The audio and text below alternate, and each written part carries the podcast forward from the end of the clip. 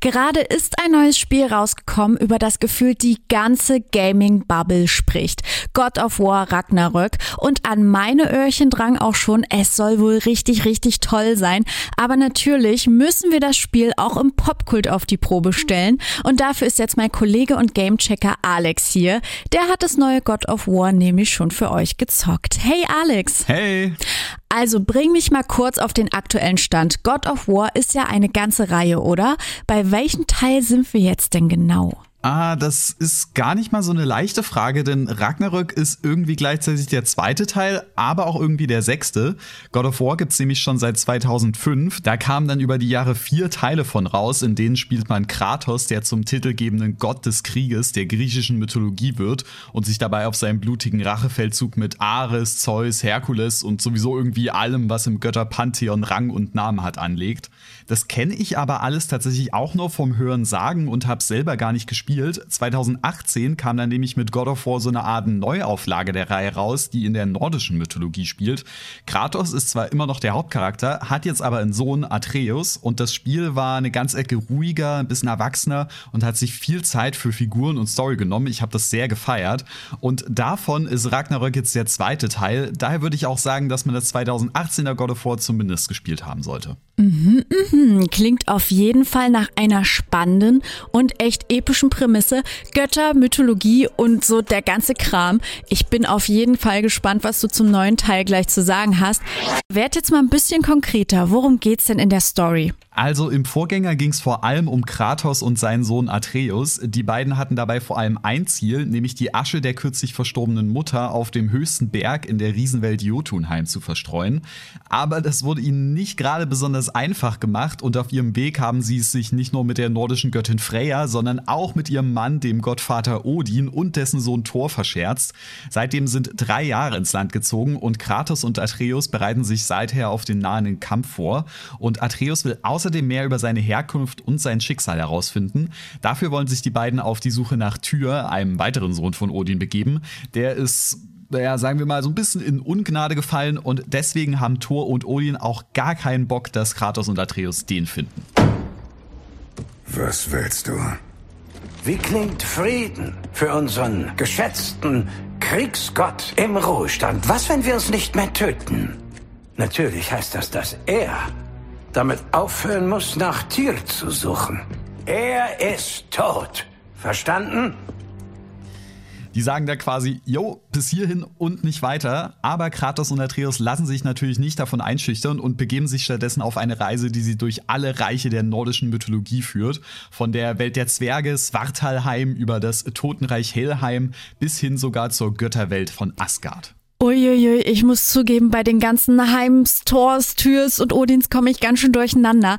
Aber ist es denn spannend und cool erzählt? Ja, also diese ganze Verwirrung kann ich schon echt gut nachvollziehen, wenn man das so zum ersten Mal hört. Aber ich kann auf jeden Fall sagen, dass man da richtig gut drinsteckt und auch emotional bei der Sache ist, wenn man, wie gesagt, wie ich den Vorgänger gespielt hat.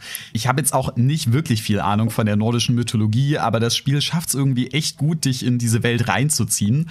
Das liegt aber auch daran, dass im Kern der Geschichte neben diesen diesen ganzen mythologischen Elementen die Beziehung von Kratos und Atreus steht. Da ist es nämlich eine Vater-Sohn-Geschichte und die ist wirklich toll und herzlich geschrieben und trägt neben diesen ganzen epischen Momenten, wo sich die Götter aufs Maul hauen, die Köpfe abreißen und durch die Gegend schleudern, echt viel dazu bei, warum mir die Geschichte von God of War eben so gut gefällt. Es ist aber auch nicht immer so bierernst. Immer mal wieder lässt das Spiel auch Raum für so leichtherzige Momente und kleine Gags, aber ohne dass die ernsthafte Prämisse dabei irgendwie untergraben wird. Was bei Hel ist das überhaupt? Das ist mein Sohn. Was in Jorn Smidas Namen ist mit ihm passiert? Er ist jetzt viel zu groß. Also los jetzt, besorgen wir ihm etwas, das wenigstens passt. Er wird einfach älter, du dummer Trottel. Hattest du nie eine peinliche Phase in deiner Jugend? Hey! Also, ich mach's kurz. Ich bin wirklich richtig, richtig großer Fan von der Story und vor allem aber auch von den Charakteren. Schon im ersten Teil und hier nochmal umso mehr, dass das Ganze dann auch noch grafisch wirklich, wirklich toll aussieht und sich besser inszeniert als so mancher Blockbuster-Film, macht das Ganze natürlich noch umso toller. Oh, das nenne ich mal einen richtigen Win. Du klingst auf jeden Fall schon richtig begeistert. Aber gleich müssen wir noch darüber sprechen, ob das God of War für dich ja auch spielerisch richtig überzeugen konnte. Ja, wir reden gleich drüber. Die Story, Grafik und Inszenierung haben ihn ganz schön vom Hocker gehauen. Klang alles ziemlich nice. Jetzt fehlt ja eigentlich nur noch, dass das Game, ja, richtig viel Spaß macht. Wie sieht's denn da aus? Also zum Glück sieht's da auch ziemlich, ziemlich gut aus. Die Mischung aus Kämpfen, Erkunden, ein bisschen Klettern, hin und wieder auch mal ein paar Rätsel macht mir wirklich, wirklich Bock. Für die Kloppereien greift Kratos auf seine bewährten Chaos-Klingen zurück, die er schon seit den ganz, ganz alten Teilen schwingt. Aber seit er unter den nordischen Göttern weilt, hat er auch eine fette Axt dabei, mit der er seine Gegner ja, gerne mal einen Kopf kürzer macht.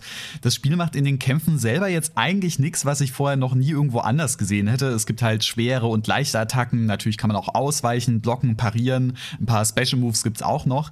Aber irgendwie ist das alles so stimmig umgesetzt mit tollen Animationen, Sounds und die Treffer, die hauen auch richtig gut rein.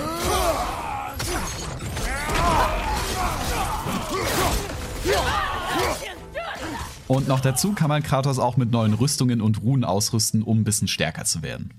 Klingt gut. Du hast gerade auch Erkundungen und Klettern erwähnt. Ist das jetzt so eine Art Open-World-Game? Äh, eher nicht, würde ich sagen, aber es ist eben auch nicht so wirklich linear. Du musst dir vorstellen, dass diese ganzen Götterwelten, durch die man reist, eben eigene Areale sind und die sind dann eben auch ein bisschen offener. Da kannst du dann ein bisschen erkunden, es gibt die eine oder andere Nebenaufgabe oder ein Rätsel für eine Extra-Belohnung. Ab und zu kommt man dann auch mal an Orte, wo man erstmal gar nichts machen kann, aber zu denen man dann später mit einer neuen Fähigkeit zurückkehren kann und dann gibt's halt irgendwas. Ich kann mir gut vorstellen, dass das für manche vielleicht ein bisschen nervig ist, weil man dadurch ab und an dann doch ganz schön viel durch die Kante rennen muss. Aber für mich war es nicht wirklich ein Problem. Klingt auf jeden Fall sehr, sehr verkraftbar. Aber hast du denn noch sonst irgendwas zu meckern? Also jetzt wirklich gar nichts Großes, denn insgesamt macht mir God of War wirklich verdammt viel Spaß mit den Kämpfen, mit den Rollenspielelementen und dem Erkunden der Welt, die mich übrigens wirklich oft ins Staunen versetzt hat. Die Menüs und die Karte finde ich ehrlich gesagt recht unübersichtlich, das war aber auch schon in Teil 1 so. Und das Spiel hat zwischendrin auch mal so ein paar Längen, jetzt weniger von der Story her, die fand ich eigentlich durchgehend ziemlich spannend, aber ab und an hatte ich das Gefühl, dass eine Klopperei, eine Kletterpassage oder eine Nebenquest weniger eigentlich ganz gut gewesen wäre. Einfach hier und da ein bisschen Fett abtrennen. Da steht das Gameplay der Story fast schon ein bisschen im Weg, obwohl es mir halt eigentlich wirklich viel Spaß macht. Aber das sehen bestimmt auch ganz viele komplett anders und freuen sich drüber, dass man hier echt eine Menge Spiel für sein Geld kriegt.